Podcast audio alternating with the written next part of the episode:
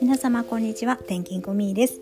いかがお過ごしでしょうか？今日はもう本当に秋晴れでですねすごく天候も良くて気候がいいので朝ちょっとだけウォーキングをやってきました。なぜかこう声も晴れ晴れとしたような感じだと思うんですけれども、はい、昨日のお話をちょっとさせていただこうと思っております。昨日ですね祝日でしたので、えー、子どもたちが結構折り紙を使って遊ぶ時間が多くなりましてその折り紙のですねあのもう材料がなくなってしまいましたので一緒に近くの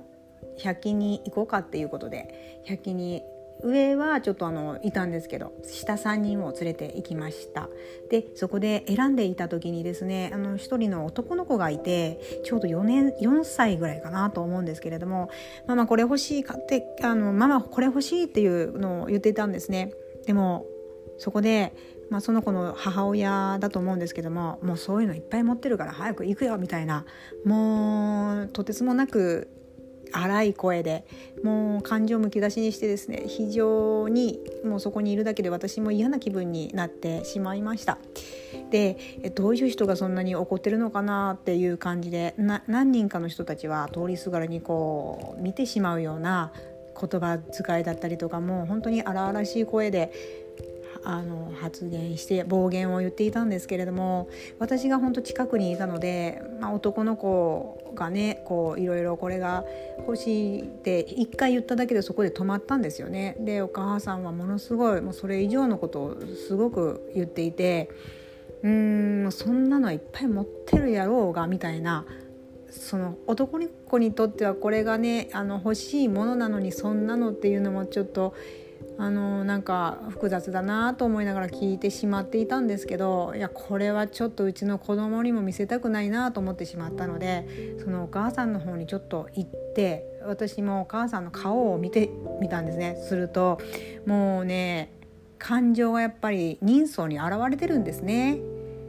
はいあのマスクはしていましたけども目元はつり上がってで眉もつり上がっていてでもう怒っていたのがもうもうすぐすでに分かっていましたなのでねもうそこの近くでうちの子供たちには一人一つずつ自分の好きなものを選んでみようかっていう話でもうそこには連れて行ったので買う目的で連れて行ったわけですね。だけどそのそちらのね、お子さんにとっては買う目的ではなく何かのお母さんの買い物もしくはお姉ちゃんがいたみたいなんですけどお姉ちゃんの買い物に付き添っていったのかなっていうのが分かりましたけども、うん、結局お姉ちゃんは結局なかったって言ってもうすぐ帰るよみたいな感じで言っていたんですけれどももう声も大きいしいやこれはちょっと嫌な感じだなって私も思ってしまってもうそのお母さんの方をじっと見てしまったんですね私。それであのねあの他のお客さんもすごいわーっていう感じだったんですけど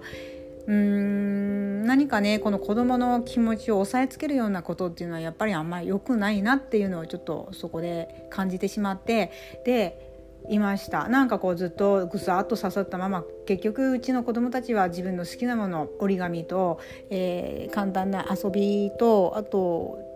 うちは女の子もいるので女の子が好きそうなキャラクターの鉛筆セットを買って帰りました。もう楽しみがねニコッと笑ってですね家帰って自分のものっていうのが100均ですけれどもその価値がですねあの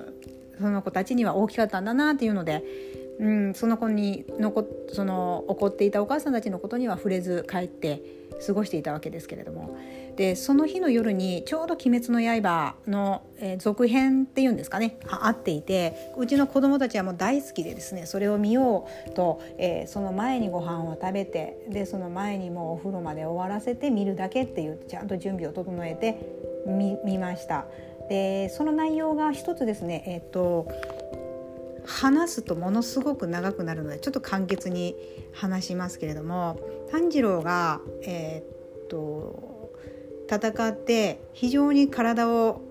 あの痛めてしまったのでそれを、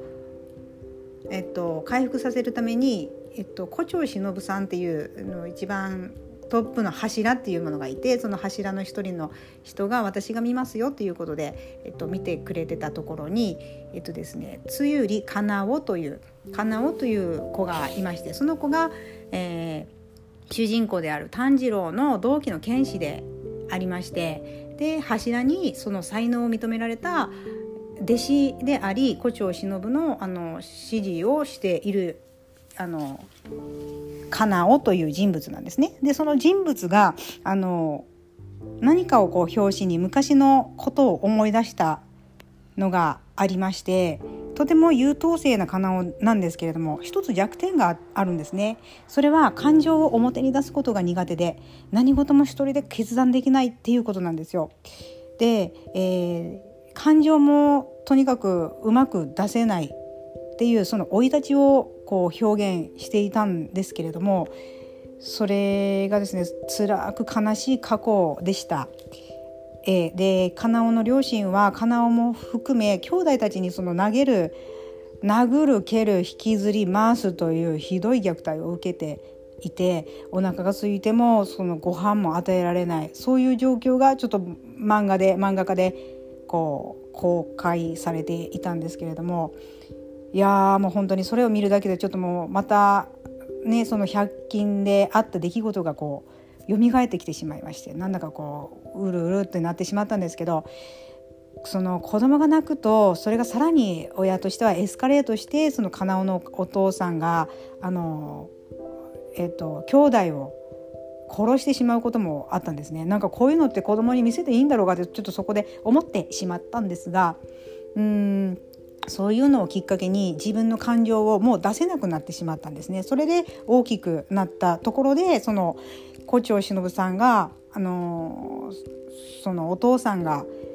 えー、連れ回していたところをもう私が私が見ますみたいな全然知らない人だったんですけども見ますっていうのを言って、えー、結局